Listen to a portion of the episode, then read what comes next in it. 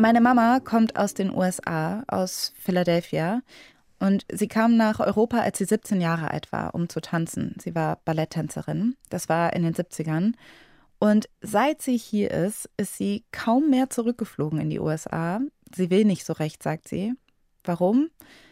Meine Mutter ist in einer Zeit in den USA geboren, wo es noch völlig legal war, schwarze Menschen zu diskriminieren. Und Rassismus war wie so ein alltäglicher Terror. Der konnte von der Polizei kommen oder von Leuten in Restaurants, die sie nicht bedienen wollten, aber er war auch spürbar unter den schwarzen Menschen selbst.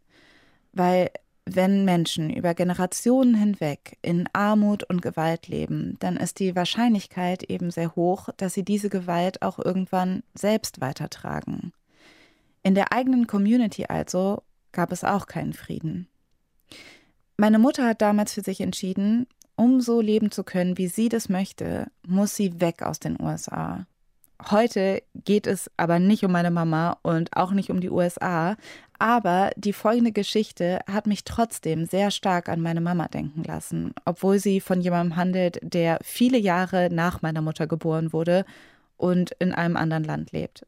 Und das ist Joao. Deutschlandfunk Nova 100 Stories mit Alice Husters.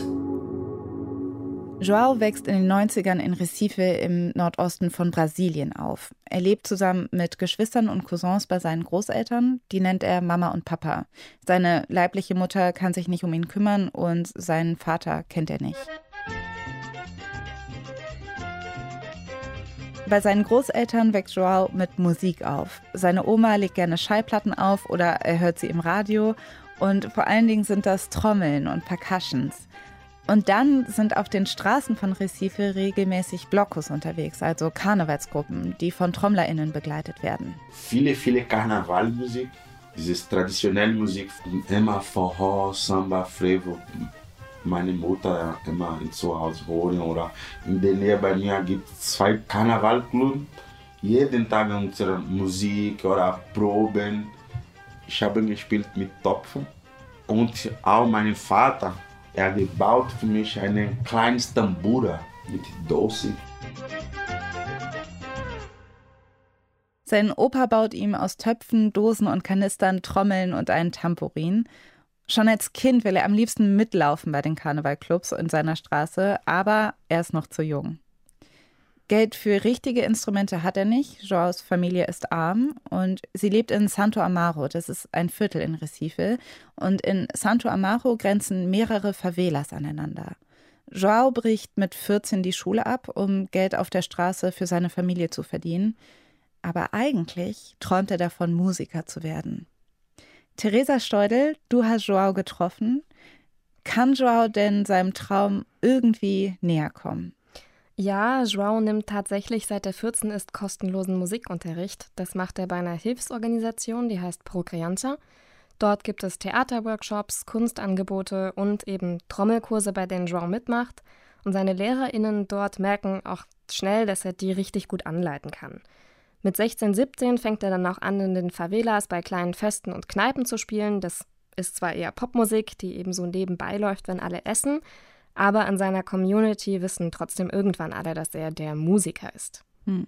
Kurze Randnotiz. Beim Wort Favela denken die meisten ja, dass es das brasilianische Äquivalent zu Ghetto oder Slum ist. Also mhm. eine Gegend, wo krasse Armut herrscht. Und das ist ja auch nicht unbedingt falsch aber auch ein wenig veraltet, oder? Also es gibt ja auch Favelas, wo quasi der Mittelstand lebt. Ja, und auch seine Favela in Santo Amaro, die hat sich verändert. Also die Infrastruktur ist inzwischen viel besser, die Familien sind weniger arm. Aber damals gibt es eben kaum Strukturen, also keine Parks, keine befestigten Straßen. Es liegt viel Müll herum. Und Joao wohnt mit acht Verwandten in zwei Zimmern und wie einige junge Menschen damals, sagt Joao, nehmen seine Cousins und Geschwister auch Drogen. Neun Leute in zwei Zimmern, ne? sehr klein und ein bisschen chaotisch, weißt du. Zwei Brüder, ein bisschen Probleme mit Crack, mit Drogen und ein bisschen kompliziert. Außerdem kommen jede Woche Polizei und Militär in die Favelas. Jean hat schon früh gelernt, wenn er deren Motorräder hört, dann muss er sofort runter von der Straße. Weil João ist schwarz. Schon seit er klein ist trägt er Rastas oder Afro, er ist inzwischen tätowiert Und das, sagt er, ist für die Polizei Grund genug, ihn anzuhalten. Und er sagt auch, dass diese Einsätze ziemlich gewalttätig sind und in Favelas meist Alltag. Hm, ja, das ist so eine Seite von Brasilien, die manche hierzulande gerne verdrängen, glaube Mm, ich. ja. Weil ich glaube, viele Menschen haben Brasilien immer noch als dieses Land im Kopf, wo Hautfarbe keine Rolle spielt. Ob man jetzt aussieht wie du oder ich, ist egal. Niemand wird in Brasilien aufgrund seines Aussehens als fremd wahrgenommen. Aber das verwischt manchmal die Tatsache, dass auch in Brasilien antischwarzer Rassismus fester Bestandteil der Gründungsgeschichte des Landes ist und auch Teil der gesellschaftlichen Struktur bis heute. Und dazu gehört natürlich auch Polizeigewalt. Ja, genau. João sagt, er hört damals jeden Tag irgendwo Schüsse und dass es einige Male passiert, dass er mit jemandem spricht, der ein paar Stunden später tot ist. Das liegt nicht nur an der Polizeigewalt. Es gibt in den Favelas auch verschiedene Gruppierungen, die untereinander im Konflikt sind. Und genau das passiert an diesem einen Abend im Jahr 2002.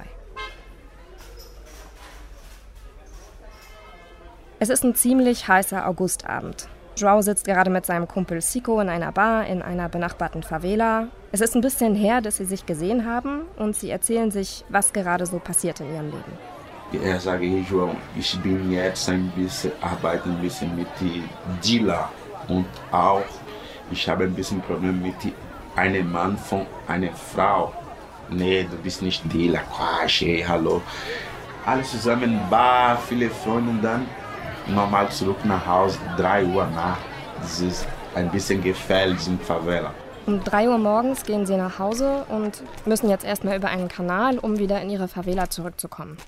Sie sind vielleicht ein paar Minuten gelaufen, da hören sie plötzlich zwei Motorräder kommen. Neben ihnen halten zwei Typen an, die sagen, dass sie mit Zico reden wollen. Mein Freund er sagt mir, alles klar, João, gehst du? Ich spreche mit diesen Männern. Eu nem was passiert und diese Männer, hey, bitte weiter, weiter, du bist Musik. Ja, die Typen erkennen João und sagen ihm, du bist doch dieser Musiker, geh einfach weiter, dich geht das hier nichts an. Und auch Sico sagt ihm das. Ich warte 10 Meter, ich denke, ich höre nur bla, bla. João dreht sich um, er sieht noch, wie die beiden Männer wegfahren und er sieht Sico am Boden liegen. Sein Kopf ist auf einen Schlag leer. Sein Herz rast. Er fängt am ganzen Körper an zu zittern, aber er kann sich nicht bewegen. Er starrt auf Siko und dann geht er langsam zu ihm hin. Ich gehe unter, ne? Zico auf den Boden. Ich lasse deinen Kopf in meinen, meine Beine. Fühle Blut und Blut und Blut und Hallo Leute, hey, hallo, hallo, sag. Ich bleibe mit Zico die ganze Zeit. Joao kniet sich neben Siko und drückt seine Hand auf Sikos Hals. Dort hat ihn nämlich eine der Kugeln getroffen. Er schreit um Hilfe. Tatsächlich kommen auch viele Leute angelaufen, aber keiner hilft. Joao versteht auch nicht warum. Er bleibt so lange bei Siko sitzen, bis die Polizei kommt. Sie bringen Sikos Leichnam weg und sie fragen Joao immer wieder, was passiert ist. Ich habe nicht, nicht gesprochen. Die Polizei immer fragen, ne, was passiert. Ich sage nicht. Theresa, redet Joao nicht mit der Polizei, weil er der Polizei nicht vertraut oder weil er so unter Schock steht, dass er nichts sagen kann? Also wahrscheinlich beides. Er hat erstmal Angst, vor die Tür zu gehen in den nächsten Tagen. Einerseits, weil er glaubt, dass ihn vielleicht jemand aus der Favela sucht, aber auch, weil er Angst vor der Polizei hat. Warum ist es denn passiert? Also, warum wurde Joaos Freund denn erschossen? Wahrscheinlich war Siko tatsächlich in irgendeinen Konflikt verwickelt, aber warum, das weiß Joao tatsächlich bis heute nicht. Und jetzt hört sich das so an, als ob Joao einen tief sitzenden Schock hat. Du sagst, er hat Angst, vor die Türe zu gehen. Mhm. Wie wirkt sich das denn auf sein Verhalten sonst aus? Naja, an der Straße, in der er wohnt, da sind öfter Motorräder unterwegs und jedes Mal, wenn die jetzt vorbeifahren, dann zittert und schwitzt er sofort wieder am ganzen Körper. Er hat manchmal das Gefühl, nicht mehr richtig atmen zu können. Und immer wieder hört er diese Schüsse und er sieht Siko am Boden liegen. Mhm. Und macht er irgendwas dagegen? Kann er sich irgendwie helfen? Erstmal nicht wirklich. Also aus dieser wahnsinnigen Angst, die er da hat, wird irgendwann Wut. Joao versucht sogar an eine Waffe zu kommen und Zico zu rächen, aber seine Freunde halten ihn davon ab. Hm. Und auch die Hilfsorganisation Procreanza, die kommt zu ihm nach Hause, weil er nicht zu seinen Trommelkursen gekommen ist. Als die erfahren, was passiert ist, schicken sie ihn erstmal zu einer Psychologin. Dort geht Joao auch hin, aber er erzählt immer nur, dass es ihm gut geht, weil er gar nicht versteht, wie ihm die Frau helfen soll. Was ihm hilft, ist, dass er aus der Favela auszieht. Bei Procreanza hat er einen Jungen im gleichen Alter kennengelernt, der heißt Rafael, und bei ihm kann Joao jetzt erstmal einziehen. In der Wohnung sieht Joao dann auch den sozialen Unterschied zwischen sich und Rafael. Es gibt immer genug Essen, genug Platz für alle und die Wohnung ist voller Bücher. Wieso bei Rafael gibt Essen jeden Tag, bei mir nicht? Bei Rafael für mich, ich sehe auch eine Perspektive von meinem Leben. Kein Pulsar, in der Nähe gibt Apotheke, Supermarkt, bei mir nicht. An einem Mittag steht João zusammen mit Rafael und seiner Mutter in der Küche. Die nennt er Tia Wima. Auf Deutsch sagt man Tante Wilma wahrscheinlich. Die Wände sind voller Regale, auf denen Blumen stehen, weil Raffaels Mutter Blumen total liebt. Sie hat die Jungs in die Küche geholt, damit sie beim Kochen helfen. Es gibt ganz klassisch Reis mit Bohnen und Gemüse. João muss Tomaten schneiden und Rafael den Reis kochen. Wir kochen zusammen, Rafael fragt João, wie geht's dir? Und eu, ja, gut, aber heute in Pro Criança ich war Psychologie, aber ich habe keine Ahnung, was Psychologie Ich habe nur eine, mit einer Frau, ich spreche von meinem Leben und Rafael ein bisschen lachen. João erzählt, dass er bei der Psychologin von Pro Criança war und sie ihn immer über sein Leben ausfragt. Und Rafael und er machen sich so ein bisschen lustig darüber. Und Rafaels Mutter bekommt das mit. Tia Vilma sagt mir, ja, das ist sehr gut für sein Leben. Für mich war vor Tia Vilma, ich habe gedacht, Psychologie nur vom Fernsehen, vom Film oder Novella, Telenovela, weißt du? João kennt das Wort Psychologie nur aus dem Fernsehen, aber Chiarema sagt ihm, er soll mal mitkommen. Sie geht mit ihm in das Zimmer mit dem großen Bücherregal, sagt ihm, er soll sich auf den Stuhl setzen und dann zieht sie ein dickes grünes Buch über Psychologie aus dem Schrank heraus. Sie setzt sich neben ihn und erklärt ihm, dass er ein Trauma hat und dass er ehrlich zu der Psychologin sein sollte. Ja, hast du viele Traumen in deinem Leben und Psychologie in diesem Moment ist besser für dich eine neutrale Pessoa, né? nicht Freund oder Cousine oder Familie, nein, besser. Chiawema erklärt ihm, dass die Psychotherapeutin versucht, mit João zusammen herauszufinden, warum er fühlt, was er fühlt und wie er die Träume und Panikattacken besser kontrollieren kann. Nach diesem Gespräch erzählt Jean tatsächlich mehr bei den Therapiesitzungen. Also woher er kommt, wie er lebt, auch was mit Zico passiert ist. Theresa, wenn er jetzt so in Therapie ist und ein wenig Abstand von Santa Mauro hat, wie geht es ihm da? Besser, tatsächlich. Er wohnt auch erstmal weiter mit Rafael zusammen und Rafael zeigt ihm Clubs und Bars in der Innenstadt von Recife, wo Touristen unterwegs sind und wo sie zum ersten Mal richtige Konzerte geben. In den nächsten zwei, drei Jahren entdeckt João auch die Musikszene von Recife für sich. Er fängt sogar an, bei einer bekannten Band mitzuspielen, er geht mit denen auf Tour in ganz Brasilien und er zieht für ein paar Monate nach Sao Paulo für Aufnahmen. Und dann entdeckt er auch noch Maracatu für sich.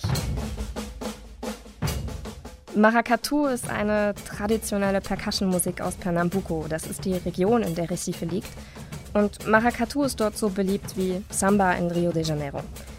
Aber Maracatu ist viel mehr als nur eine Musikrichtung.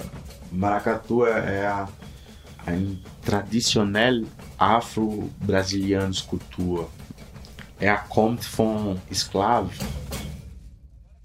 Okay, Joao sagt, dass es eine traditionelle afro-brasilianische Kultur ist, also dann auch unmittelbar mit Versklavung zusammenhängt. Und ich glaube, aus deutscher Perspektive denken die meisten ja bei Versklavung von schwarzen Menschen an die USA. Aber was viele, glaube ich, nicht wissen, ist, dass während des transatlantischen Versklavungshandels die meisten Menschen aus Afrika nach Brasilien verschleppt wurden, also so sechs Millionen ungefähr. Und der große Unterschied zwischen den USA und Brasilien war, dass Versklavte in Brasilien ihre Kultur halt in großen Teilen weiter ausüben durften. Und daraus haben sich eben neue Sachen ergeben. Also vieles, was wir aus Brasilien kennen, Samba, Capoeira, Forró, das erzählt eigentlich auch immer eine Geschichte von schwarzen Menschen und der Versklavung. Genau. Und für João bedeutet diese Musik deshalb Stärke, Widerstand. Also diese Maracatu-Gruppen haben auch alle ihre eigenen Kostüme, eigene Rhythmen und Lieder und nennen sich Nações, das ist portugiesisch für Nationen, weil eben jede dieser Gruppen auf Völker unterschiedlicher Regionen in Afrika zurückgeht. Mhm. Und bei Maracatu sind doch auch viele Einflüsse aus westafrikanischen Religionen verwoben, oder? Mhm. Wenn die Nassauisch auftreten, dann feiern sie tatsächlich schwarze Königinnen und Könige, aber auch Gottheiten. Und diese Musik verbindet in Brasilien einfach seit Jahrhunderten afrikanische Sprachen, Religionen und Rhythmen mit den indigenen Traditionen der Menschen von damals. Hm. Jetzt hast du vorhin gesagt, dass Joao Maracatu in der Zeit mit Rafael für sich entdeckt. Aber irgendwie kannte er es doch wahrscheinlich auch schon vorher, oder? Wenn er mit so viel Musik und Trommeln aufgewachsen ist. Tatsächlich, also Maracatu und was dazugehört hat João schon sein ganzes Leben lang begleitet. Die Lieder auf den Schallplatten seiner Oma, die handelten häufig auch von diesen Gottheiten. Die Karnevalblockos, bei denen er mitmachen wollte, die haben auch Maracatu gespielt. Die wichtigsten Maracatu-Instrumente, die kennt er deshalb auch schon lange. Da ist einmal die Gongue, eine große Glocke aus Eisen, die den Rhythmus angibt. Die klingt so. Dann die Kashas, das sind Snares, die kennt man von der Marschmusik. Die AGB, das ist eine Rassel mit bunten Perlen. Und die große Alfaya, die Basstrommel.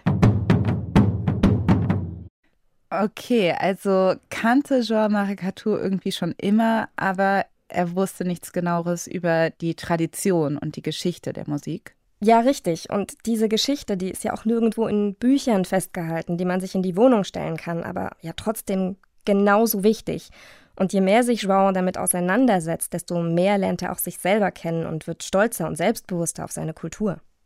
Ich habe sehr, sehr Respekt von dieser Tradition, von dieser Kultur. Das kann ich sehr gut nachvollziehen, diesen Respekt vor dieser Kultur, gerade weil sie eben nur überlebt, wenn man sie selber lebt. Wie geht es denn weiter mit Joao? Joao gründet 2006, da ist er 21, seine eigene Maracatu-Gruppe und zwar in seiner Favela in Santo Amaro. Die Gruppe nennt er Afujuba und er macht daraus gleichzeitig auch ein soziales Projekt für jugendliche Schwarze, um auch ihnen zu vermitteln, dass sie stolz auf ihr Wissen sein können.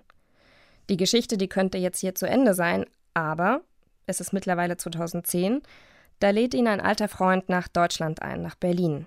João leiht sich Geld für ein Flugticket und kommt im Juni 2010 mit einem dreimonatigen Touristenvisum auch an. Ein paar Tage nach seiner Ankunft erfährt er dann, dass sogar ein zweiter alter Freund aus Recife in Berlin wohnt. Der ist auch Musiker und heißt Juninho. Und als Juninho für einen Auftritt gebucht wird, organisiert er, dass auch João mitkommen kann.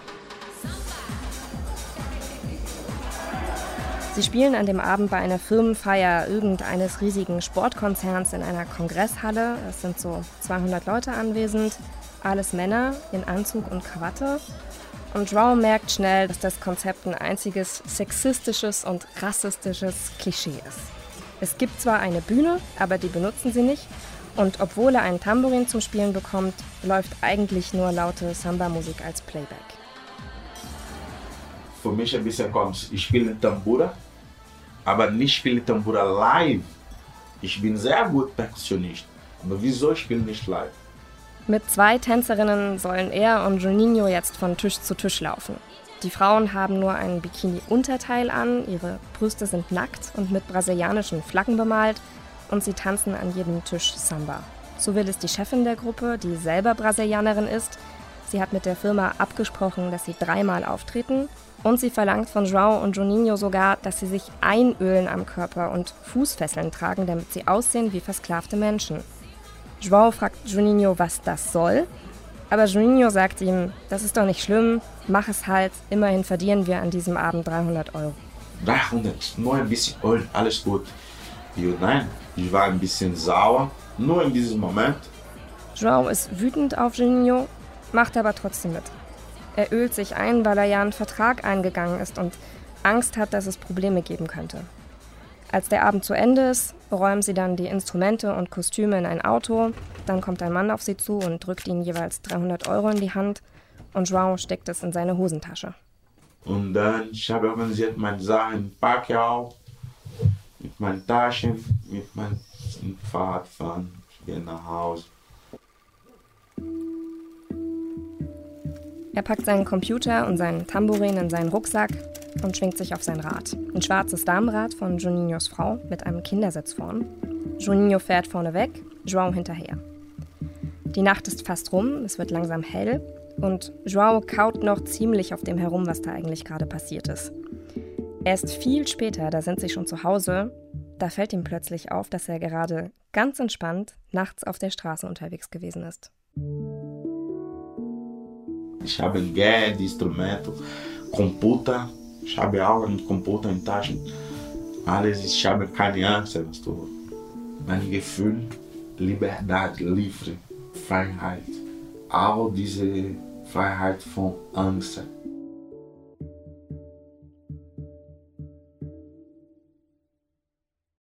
Hm, also Joao fühlt sich zum ersten Mal frei, vor allen Dingen frei von Angst, als er mit Geld und Musik durch die Straßen geht. Mhm. Das muss ja auch ein krasses Gefühl sein. Also ich finde es interessant, weil auf der einen Seite ist da dieses neue Sicherheitsgefühl und auf der anderen Seite kommt er gerade von einer Veranstaltung, wo er in Ketten einen Sklaven für einen Haufen Deutscher spielen musste. Ja. Und das beschäftigt ihn am Anfang eigentlich auch viel mehr als dieses Freiheitsgefühl. Also er fühlt sich nach diesem Abend richtig mies. Er muss aber laut Vertrag noch zwei weitere dieser Auftritte machen. Er schwört sich, dass er das nie wieder macht, aber er hat auch 1000 Euro verdient. Hm. Das ist Geld, für das er in Brasilien viele Monate hätte arbeiten müssen.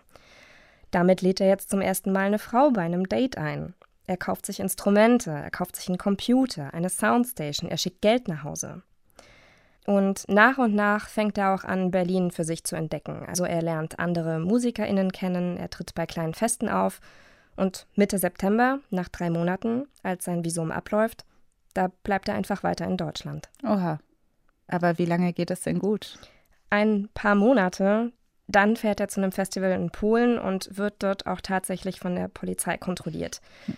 Die Kontrolle läuft entspannt ab. Die äh, Polizisten erklären ihm, dass sie ihm seinen Pass abnehmen müssen, dass sie den zur Ausländerbehörde nach Berlin schicken und dort kann ihn sich João dann abholen. Aber er muss dafür nur einen Rückflug nach Brasilien vorweisen und dafür hat er jetzt einen Monat Zeit. Ah, krass. Und wie fühlt er sich, dass er jetzt wieder zurück nach Brasilien muss? Also erstmal ist er erschrocken und traurig, aber als er dann tatsächlich Ende 2010 zurückfliegt, da ist das schon okay. Also er hat ein bisschen Geld angespart, er hat Kleidung und Geschenke dabei und eben ganz viel Equipment, das er vorher nicht hatte. Jetzt hat Joao gesagt, dass er dieses Gefühl von Freiheit hatte, weil er sich eben sicher gefühlt hat. Ist das sofort weg, als er zurück in Brasilien ist? Oder hat er sozusagen aufgeladene Akkus durch die Erfahrung in Deutschland? Die ersten Tage geht es ihm tatsächlich sehr gut. Also er fährt zu seiner Familie und auch zu seinen Freunden. Aber bei genau so einem Besuch passiert etwas, das João wieder ziemlich aus der Fassung bringt.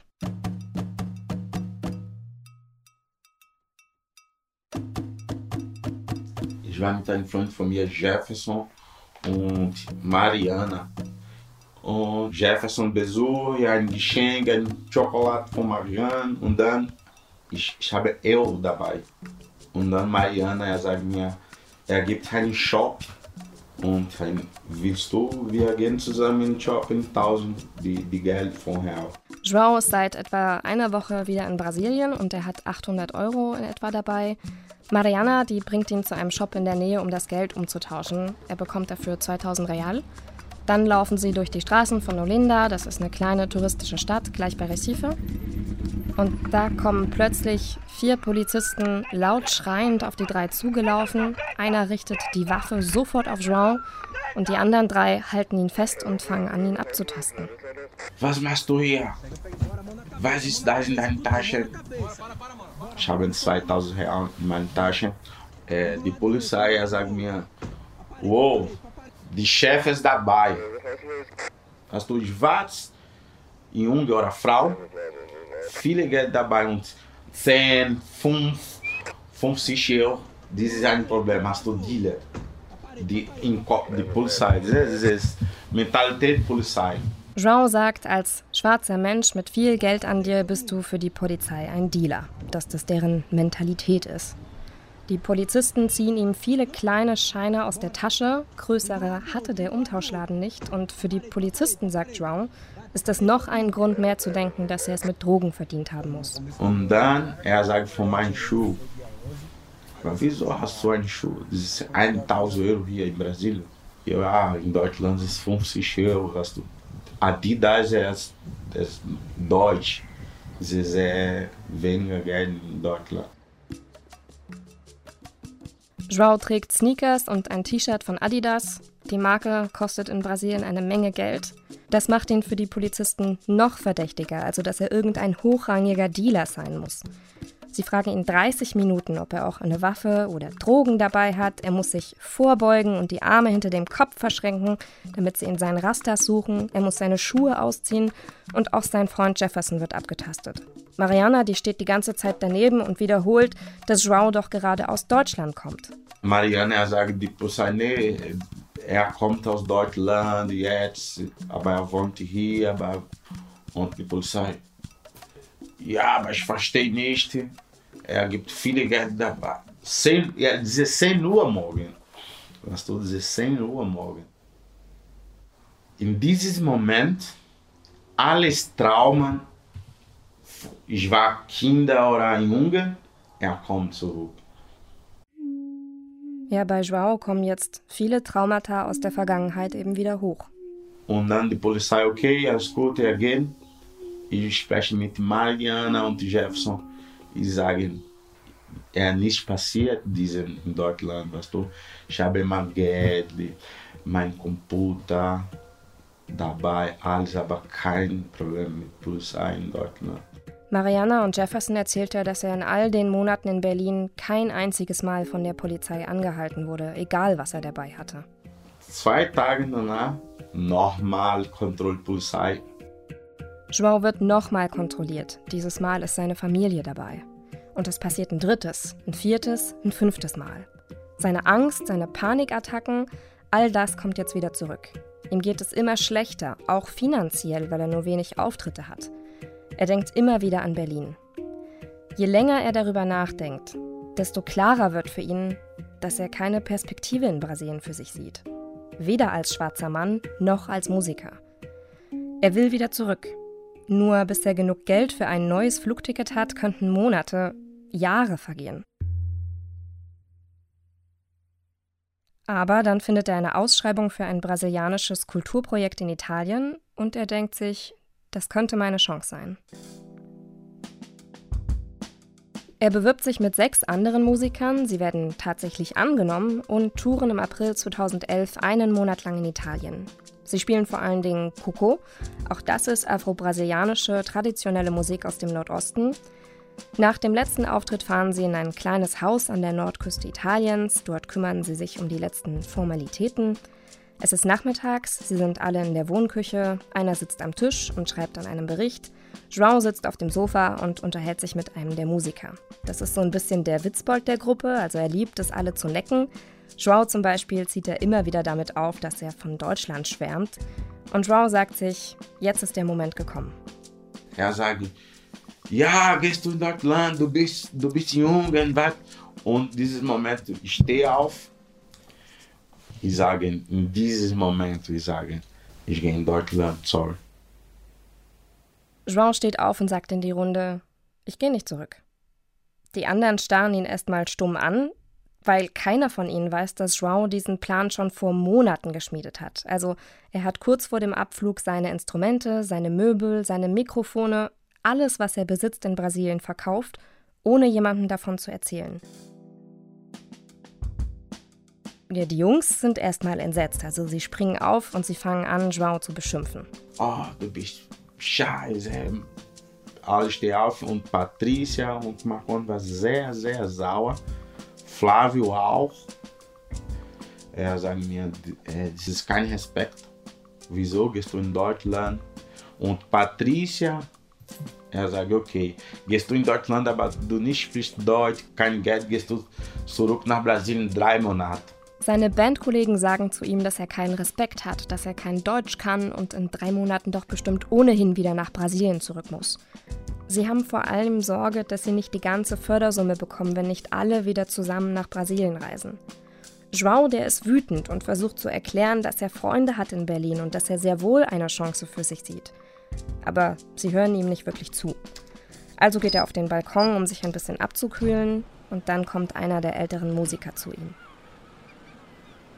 Und Zé Maria, er kommt mit 100 Euro in, mein, in meine Hand. Er disse, hier sein Geld.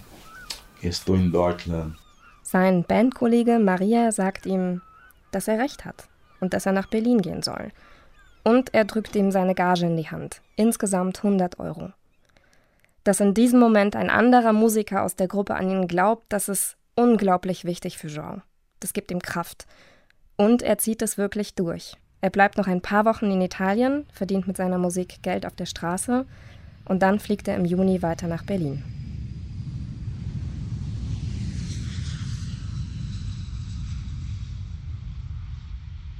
Ah, auf der einen Seite freue ich mich gerade für Joao, dass er es geschafft hat, seinem Wunsch nachzugehen und nach Deutschland zu kommen. Aber auf der anderen Seite hört sich das so an, als ob er mit so gut wie nichts in der Tasche neu startet. Das ist doch wahrscheinlich auch nicht so einfach, oder? Nee, der Anfang ist tatsächlich nicht leicht. Joao übernachtet viel bei Freunden, aber er schläft auch mal auf Parkbänken. Hm. Weil er nicht sofort als Musiker Fuß fassen kann, arbeitet er auch ein paar Jahre als Pfleger oder auf Baustellen um Geld zu verdienen, aber auch um wirklich immer ein gültiges Visum zu haben. Aber so nach und nach schafft es João, sich in Berlin ein neues Leben aufzubauen. Und wie ist es jetzt? Kann er mittlerweile von der Musik leben, so wie Maria gesagt hat? Ja, inzwischen, nach zehn Jahren in Deutschland, arbeitet er sogar nur noch als Musiker. Und das ist ihm auch unglaublich wichtig, weil wenn er mit seinen Musiker-KollegInnen in Brasilien redet, kann da keiner nur von der Kunst leben. Ich, okay, ich habe hier nicht so viel Geld, aber meine Arbeiter nur Musik. Ja, dann ist Joao doch eigentlich da, wo er hin wollte. Er ist Musiker. Und auch nur das. Ja. Er hat Ende Mai sogar seine erste EP in Deutschland rausgebracht. Hm. Aber eigentlich ist es ihm auch gar nicht mehr so wichtig, dass er selber auf der Bühne steht. Was er vor allem will, ist Wissen über die Musik weitergeben. Das macht er zum Beispiel bei Trommelprojekten in einer Waldorfschule in Berlin. Aber wie ist es denn jetzt speziell mit Maracatu in Deutschland? Hat er da Leute, mit denen er das weitermachen kann? Ja, ähm, seine Gruppe aus Santo Amaro, die hat er 2014 in Berlin nochmal neu gegründet und auch wieder Afujubar genannt. Da machen heute rund 40 Leute mit, einige aus Brasilien, aber es sind auch viele Deutsche dabei. Manche machen schon länger Musik, andere sind AnfängerInnen. Sie treten bei Festivals auf und proben im Sommer häufig in Parks. Bei einer so einer Probe konnte ich auch dabei sein und da haben ziemlich schnell ziemlich viele Leute zugeschaut.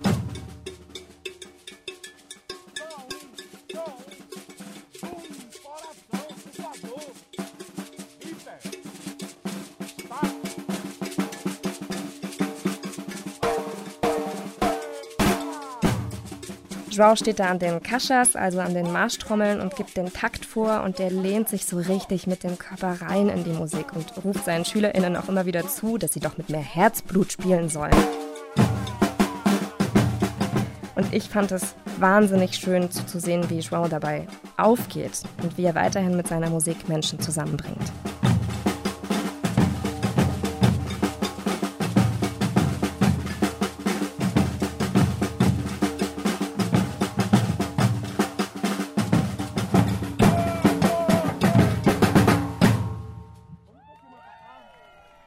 Theresa Steudel, vielen Dank, dass du uns heute die Geschichte von Joao erzählt hast.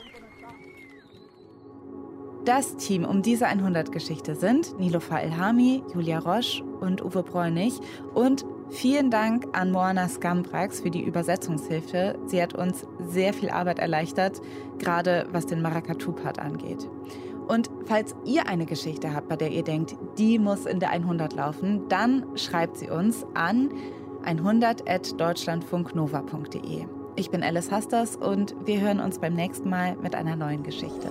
Deutschlandfunk Nova 100 Stories mit Alice Hasters.